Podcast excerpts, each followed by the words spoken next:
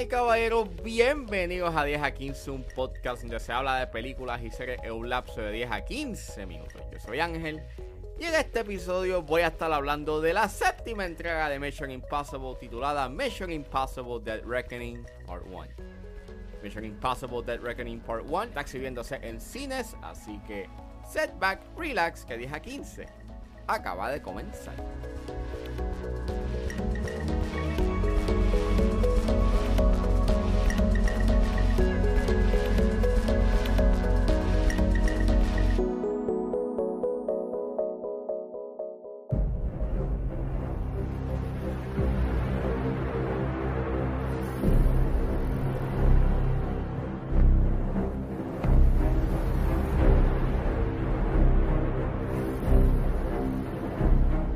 Of fighting for the so called greater good are over. Mission Impossible Dead Reckoning Part 1.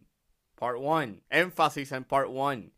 Es dirigida por Christopher McQuarrie y es escrita por McQuarrie y Eric Jenderson, que está basado en la serie de televisión de Bruce Getter. El elenco lo compone Tom Cruise, Hayley Atwell, Ben Rames, Simon Peck, Rebecca Ferguson, Vanessa Kirby, Esai Morales, Pom Clementif, Henry Cerny, Shia Wiggum, Greg Tarson Davis, Frederick Schmidt, Carrie Elves, Charles Pornell y Indira Barma. Y en esta séptima entrega, Ethan Hunt y su equipo de la IMF deben rastrear un arma peligrosa antes de que caigan en las manos equivocadas. Pues, este. Si ustedes han escuchado, you know, eh, este podcast y han escuchado los A4x3 eh, durante estos meses, eh, han podido escucharle que pues me gusta mucho Mission Impossible y me gustan mucho las películas de Mission Impossible. Este, mejor la segunda, pero, pero overall la franquicia, me gusta mucho la franquicia. Eh, yo quedé muy encantado con Fallout, pienso que es una una de las mejores películas de acción de la pasada década y probablemente es una de las mejores películas de acción de todos los tiempos. Y, mano, las expectativas que yo le tenía a esta séptima entrega eran grandes, eran altas. Yo estaba bien pompeado. El martes yo fui a una función especial, gracias a Ashley Santiago de The Movie Network por la invitación. Y yo estaba tan emocionado, como que, yes, voy a ver Mission Impossible Dead Reckoning Part 1, por fin, luego de atrasos, luego de, o sea, luego de casi 5 o 6 años sin, sin ver una nueva entrega de Mission Impossible, por fin iba a verla. Y cuando empezó yo dije, diablo, vamos a ver este peliculón. Pero cuando acabó, yo me dije a mí mismo, pues está buena. Y el, y el decir de que está buena, pues no es que sea malo, pero cuando tú tienes, pero, pero después de una película como Fallout, el que la película sea solamente buena, pues en verdad es como, en mi caso es como que bastante decepcionante. No es mejor que Fallout, está lejos de ser, está lejos de ser, you know, igual que Fallout en muchos aspectos, pero a pesar de que yo tengo mis cosas con esta película, yo no te puedo negar de que hay cosas que funcionan. Y cuando la película funciona, está buenísima. Pero es una película que, pues, tras que, a pesar de que tiene cosas buenas, también tiene cosas bien cuestionables. Eh, para mí lo mejor están sus aspectos técnicos. La fotografía, aunque en este caso eh, utilizaron una fotografía digital, está bien lograda, es bien cálida, eh, los colores este son bien vibrantes en pantalla. Hay unos buenos encuadres que no solamente eh, son hermosos por la locación en, en la cual están filmando, sino por la técnica, por el bloqueo. Y el hecho en que grabaron en digital funciona bastante para la estética o para lo que quiera hablar la película. Este, y en verdad, está bien hecho. Las secuencias de acción sí son impresionantes por su nivel de practicalidad. Para mí la más que se destaca es la persecución en Italia con el Fiat 580 y la secuencia del tren, que en verdad es espectacular porque volvemos, grabaron lo más lo más que pudieron con efectos prácticos, hay una practicalidad. Lo que sí yo pienso que es annoying dentro de la fotografía es que hay un sobreuso de Dutch angles que aunque a mí me que aunque le he cogido el respeto a los Dutch angles por la manera en cómo eh, a nivel eh, visual te pueden como que, este, representar como que algún cierto tipo de cambio o algo que está fuera de balance eh, dentro de una película. Sí pienso de que el uso de el uso de touch angles en una escena específico de acción que acontece eh, en Venecia está bastante cuestionable porque en verdad like se siente un tanto you know confusing o un tanto incoherente eh, en puntos. Creo que si hubiese sido una fotografía un poco más calmada y maybe este, eh, más fija, más, más estable, hubiese sido mejor.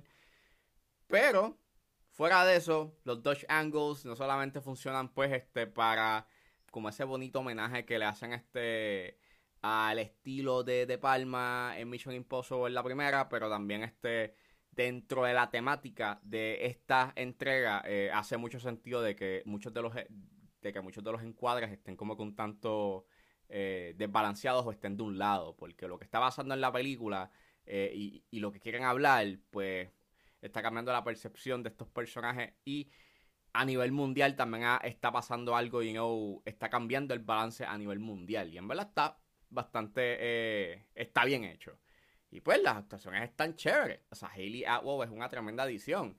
Sai Morales hace de un buen villano. Es tremendo, él tiene presencia. Y las escenas en, donde él está, en, las que él aparece, tienen un, él tiene un buen control de la escena y llega a ser bastante amenazante.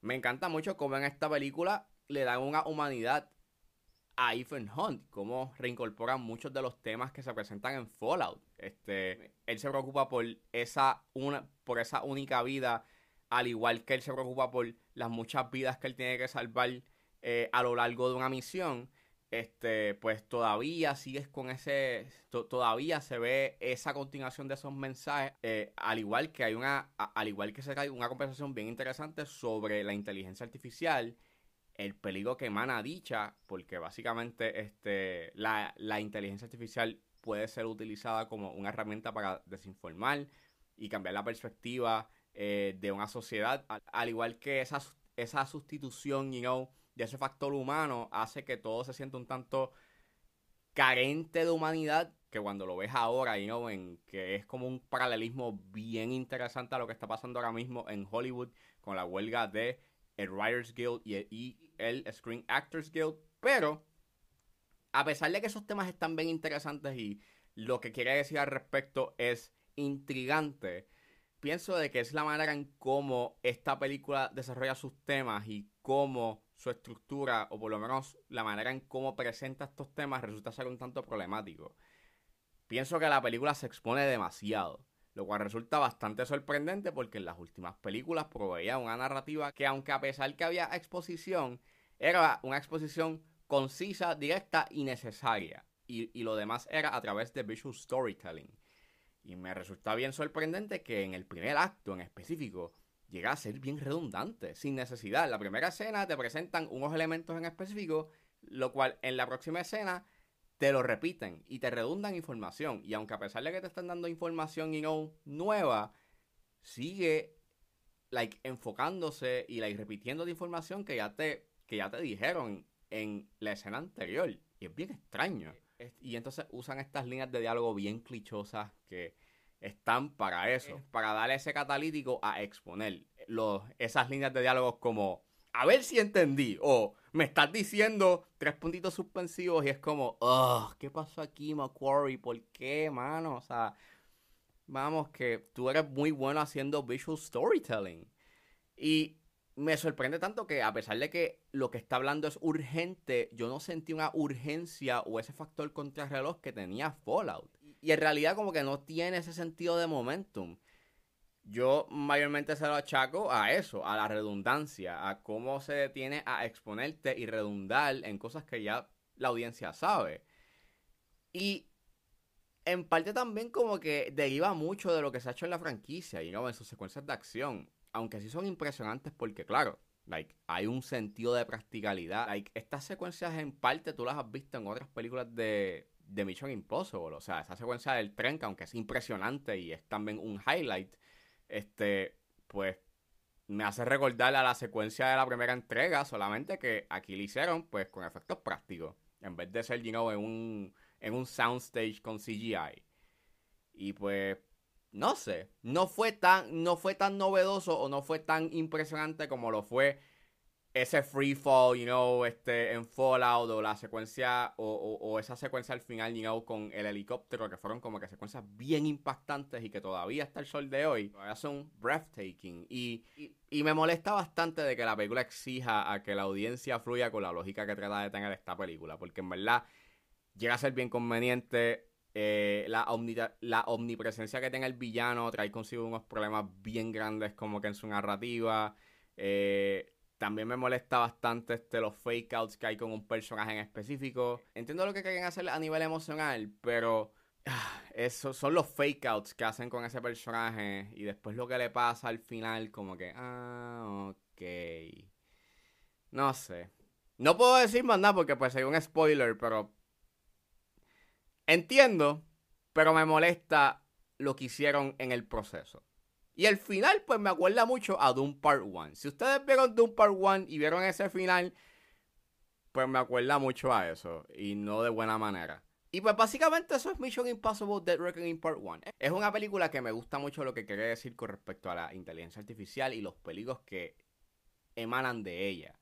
Me gusta mucho sus secuencias de acción. El elenco se destaca por completo. La fotografía, espectacular. Sin embargo, su guion deja mucho que desear y más respecto a lo dependiente a la exposición, a la mala exposición. Creo que si hubiese utilizado mejor su visual storytelling, hubiese sido mucho más inteligente, hubiese sido mucho más interesante. Y vuelvo, en, e, e, en, entregas anteriores han utilizado del visual storytelling para poderle dar a la audiencia información, nueva información. Y en esta película, ver que dependen tanto de de conversaciones que redundan en lo que ya se sabe, pues en verdad le afecta un poco a el ritmo y al momentum de urgencia que pudiese tener la película. Pero aún con eso, sí vale la pena ver la película porque sus escenas de acción están muy buenas. Por lo menos la persecución que pasa en Venecia, ya con eso es un highlight y merece ser visto en la pantalla grande.